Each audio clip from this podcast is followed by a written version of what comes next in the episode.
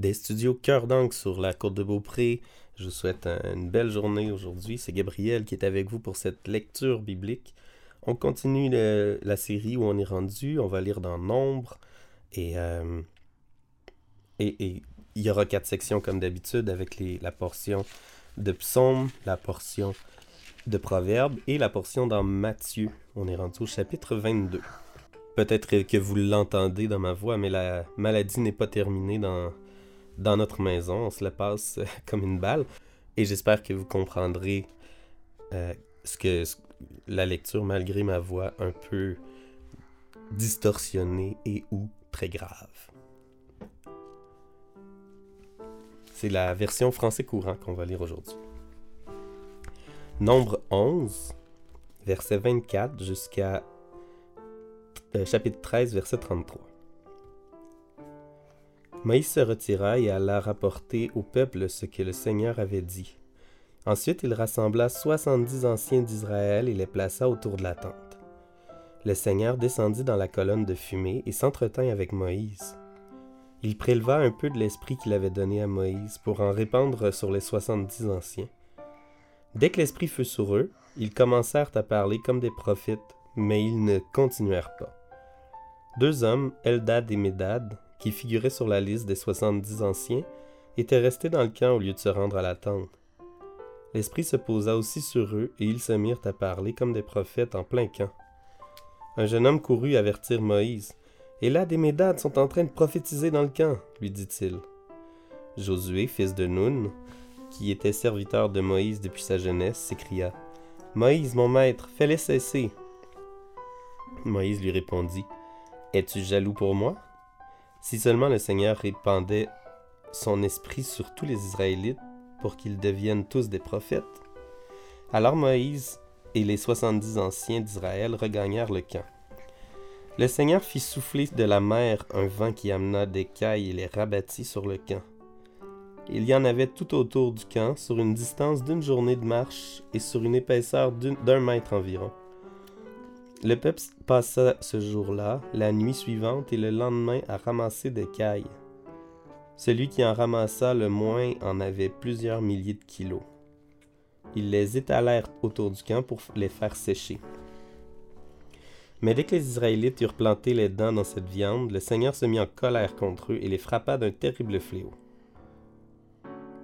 On appela cet endroit Kibrot Tava, ce qui signifie tombe de l'envie car c'est là qu'on enterra ceux du peuple qui avaient été obsédés par l'envie de manger de la viande.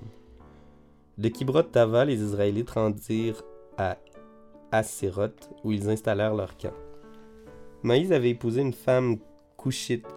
Myriam et Aaron le critiquèrent à propos de ce mariage.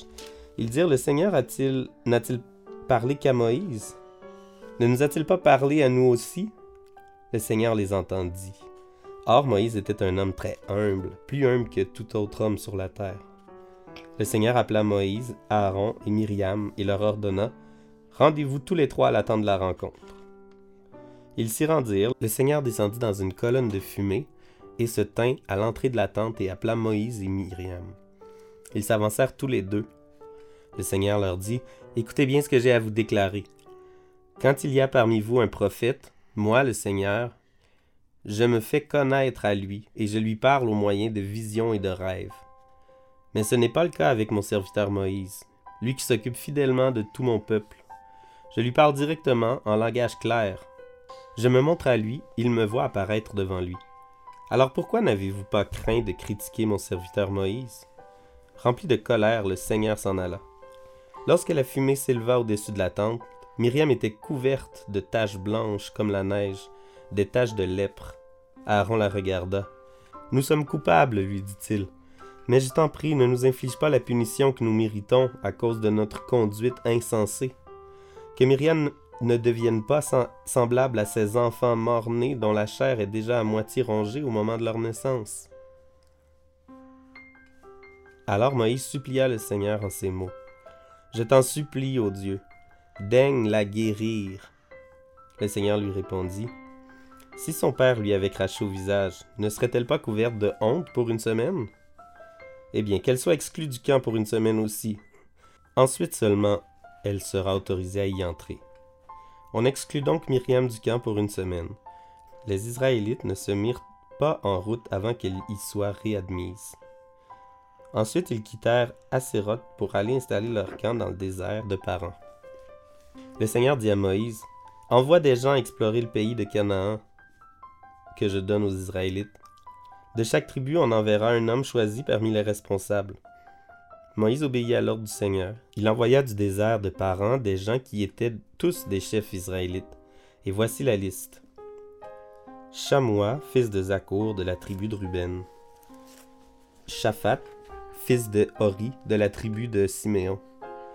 Caleb, fils de Yéphuné, de la tribu de Juda. Igal, fils de Joseph, de la tribu d'Issachar. Hosé, fils de Nun, de la tribu d'Éphraïm. Palti, fils de Raphou, de la tribu de Benjamin. Gadiel, fils de Sodi, de la tribu de Zabulon. Gadi, fils de Soussi, de la tribu de Manassé, fils de Joseph. Amiel, fils de Guémali, de la tribu de Dan. Sétour, fils de Michaël, de la tribu d'Asser.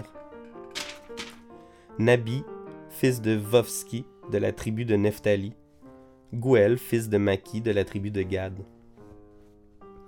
Telle est donc la liste de ceux que Moïse envoya explorer le pays de Canaan. Moïse donna à José, fils de Nun, le nom de Josué. Au moment d'envoyer ces hommes, Moïse leur dit Pénétrez en Canaan par le sud, puis gagnez la région montagneuse et examinez la situation de la contrée. Voyez si les habitants sont forts ou faibles, nombreux ou pas. Voyez si le pays est en bon ou mauvais, si les agglomérations sont des villes fortifiées ou de simples campements. Voyez si le sol est riche ou pauvre et s'il y a des arbres qui poussent ou non. Allez-y courageusement et rapportez-en des fruits. C'était en effet la saison des premiers raisins. Ces hommes partirent donc du désert de Tin pour aller explorer le pays de Canaan jusqu'à Rehob, près de Lebo-Hamat. Ils pénétrèrent dans le pays par le sud, où habitaient les clans d'Aïman, le Tchétchaï et le Talmaï, descendants du géant Anak.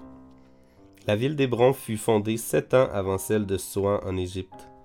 Ils se rendirent ensuite dans le vallon d'Ekekol, où ils coupèrent une branche de vigne portant une grappe de raisin. Ils la placèrent avec des grenades et des figues sur une sorte de brancard qu'ils portaient à, deux. On a donné à cet endroit le nom de vallon d'Ekekol, vallon de la grappe, à cause de la grappe de raisin que les Israélites y avaient cueillie. Au bout de quarante jours, les envoyés eurent fini d'explorer le pays et firent demi-tour. Ils revinrent auprès de Moïse, d'Aaron et de la communauté d'Israël, à Cadès dans le désert de Paran. Ils les informèrent tous de ce qu'ils avaient vu et leur montrèrent les fruits du pays. Voici ce qu'ils racontèrent à Moïse. Nous sommes allés dans le pays où tu nous as envoyés. C'est vraiment un pays qui regorge de lait et de miel. En voici quelques fruits. Seulement ceux qui l'habitent sont puissants, et les villes sont très grandes et bien fortifiées. Nous y avons même vu les descendants du géant Anak. Les, Amalécites habitent la partie sud du pays, les Hittites, les Jébusites et les Amorites, la région montagneuse, et les Cananéens, la côte méditerranée, ainsi que la rive du Jourdain. Caleb fit taire ceux qui se mettaient à critiquer Moïse, puis s'écria Allons-y, nous nous emparerons de ce pays, nous en sommes capables. Mais les compagnons de Caleb déclarèrent Nous ne pouvons pas attaquer ces gens, ils sont bien plus forts que nous et ils commencèrent à dénigrer devant les Israélites le pays qu'ils avaient exploré. Ils disaient Le pays que nous avons exploré est un pays qui fait mourir ceux qui viennent y habiter. Les gens que nous y avons vus sont tous de grande taille. Nous avons même vu des géants, les descendants d'Anak. Par rapport à eux, nous nous sentions comme des fourmis, et c'est bien l'impression qu'ils devaient avoir eux-mêmes de nous.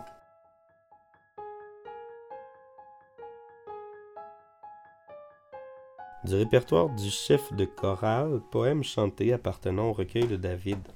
Il fait allusion à la démarche de Doeg l'Édomite, quand celui-ci avertit Saül que David s'était rendu chez Ahimelech. Et c'est le psaume 52. Toi, le héros, pourquoi te vanter de ta méchanceté? C'est tous les jours que Dieu est bon. Tu combines tes mauvais coups. Ta langue est aussi tranchante que rasoir.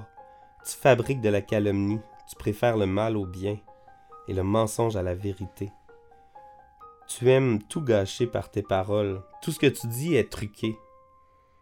Eh bien Dieu te démolira pour toujours. Il t'emportera, il t'enlèvera de chez toi et t'arrachera de la terre où nous vivons. Les fidèles qui en seront témoins seront impressionnés. Regardez ce monsieur qui se fiait à sa fortune au lieu de prendre Dieu comme refuge, et se sentait fort de ses mauvais coups réussis. Mais moi je me trouve chez Dieu comme un olivier fleurissant.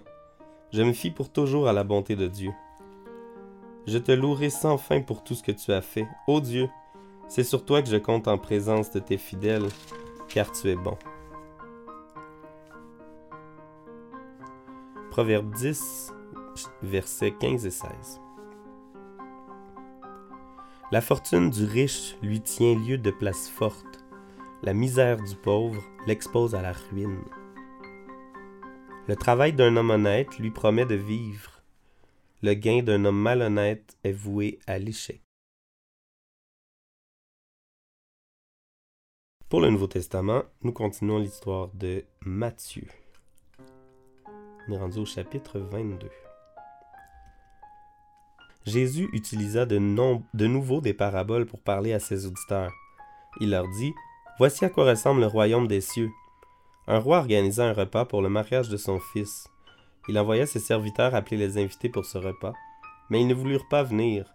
Il envoya alors d'autres serviteurs avec cet ordre. Dites aux invités, mon repas est préparé maintenant. Mes taureaux et mes bêtes grasses sont tués, tout est prêt, venez au repas du mariage. Mais les invités ne s'en soucièrent pas et s'en allèrent à leurs affaires. L'un à son champ, l'autre à son commerce. Les autres saisirent les serviteurs, les maltraitèrent et les tuèrent. Le roi se mit en colère. Il envoya ses soldats tuer ses assassins et incendier leur ville. Puis il dit à ses serviteurs, Le repas du mariage est prêt, mais les invités ne le méritaient pas. Allez donc dans les principales rues et invitez au repas tous ceux que vous pourrez trouver. Les serviteurs s'en allèrent dans les rues et rassemblèrent tous ceux qu'ils trouvèrent, les mauvais comme les bons, et ainsi la salle de fête se remplit de monde. Le roi entra alors pour voir les invités, et il aperçut un homme qui ne portait pas de costume de fête. Il lui demanda Mon ami, comment es-tu entré ici sans costume de fête Mais l'homme ne répondit rien. Alors le roi dit au serviteur Liez-lui les pieds et les mains et jetez-le dehors dans le noir. C'est là qu'il pleurera et grincera des dents. En effet, ajouta Jésus, beaucoup sont invités, mais peu sont admis. Les pharisiens allèrent alors tenir conseil pour décider comment ils pourraient prendre Jésus au piège par une question. Ils Maître, nous savons que tu dis la vérité. Tu enseignes la vérité sur la conduite que Dieu demande. Tu n'as pas peur de ce que pensent les autres et tu ne tiens pas compte de l'apparence des gens. Dis-nous donc ce que tu penses de ceci. Notre loi permet-elle ou non de payer les impôts à l'empereur romain? Mais Jésus connaissait leurs mauvaises intentions. Il leur dit alors Hypocrite Pourquoi me tendez-vous un piège? Montrez-moi l'argent qui sert à payer l'impôt. Ils lui présentèrent une pièce d'argent et Jésus leur demandait ce visage, et ce nom gravés ici, de qui sont-ils? De l'empereur, répondirent-ils. Alors Jésus leur dit Payez donc à l'empereur ce qui lui appartient, et à Dieu ce qui lui appartient. Quand ils entendirent cette réponse, ils furent remplis d'étonnement. Ils le laissèrent et s'en allèrent. Le même jour, quelques Sadducéens vinrent auprès de Jésus. Ce sont eux qui affirment qu'il n'y a pas de résurrection. Ils l'interrogent de la façon suivante. Maître, voici ce que Moïse a déclaré. Si un homme meurt sans avoir eu d'enfant, son frère doit épouser la veuve pour donner des descendants à celui qui est mort. Or il y avait parmi nous sept frères. Le premier se maria, mourut sans avoir eu d'enfant, et le laissa ainsi à son, sa veuve à son frère. Puis le troisième, et pour tous les sept. Après eux tous, la femme mourut aussi. Au jour où les morts se relèveront, duquel des sept sera-t-elle donc la femme? Car ils l'ont tous eu comme épouse. Jésus leur dit, Vous vous trompez parce que vous ne connaissez ni les Écritures ni la puissance de Dieu. En effet, quand les morts se relèveront, les hommes et les femmes ne se marieront pas, mais ils vivront comme des anges dans le ciel. Pour ceux qui êtes se relever d'entre les morts, n'avez-vous jamais lu ce que Dieu vous a déclaré Il a dit, Je suis le Dieu d'Abraham, le Dieu d'Isaac et le Dieu de Jacob. Dieu, ajouta Jésus, est le Dieu des vivants et non pas des morts. Tous ceux qui l'avaient entendu étaient impressionnés par son enseignement.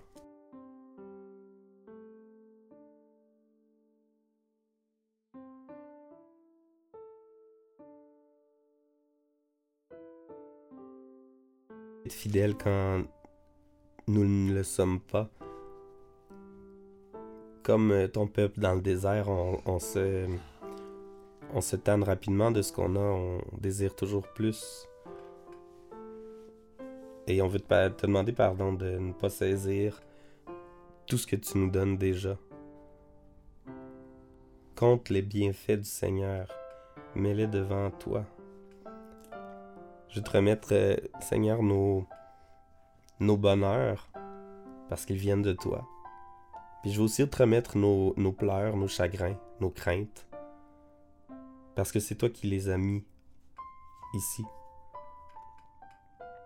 Et euh, c'est toi qui peux nous en sortir aussi. Puis Seigneur, tu, nous travailles par cette... Euh, par toutes les, les épreuves qui nous arrivent.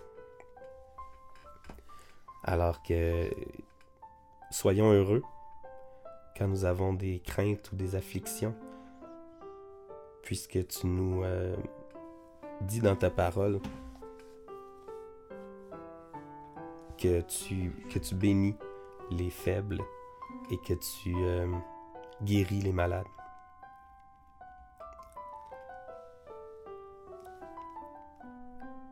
Aide-nous également à ne pas nous fier à ce qu'on a, ne pas prendre pour acquis ce qu'on a comme le psaume 52 le dit, ce monsieur qui se fie à sa fortune au lieu de prendre Dieu comme refuge.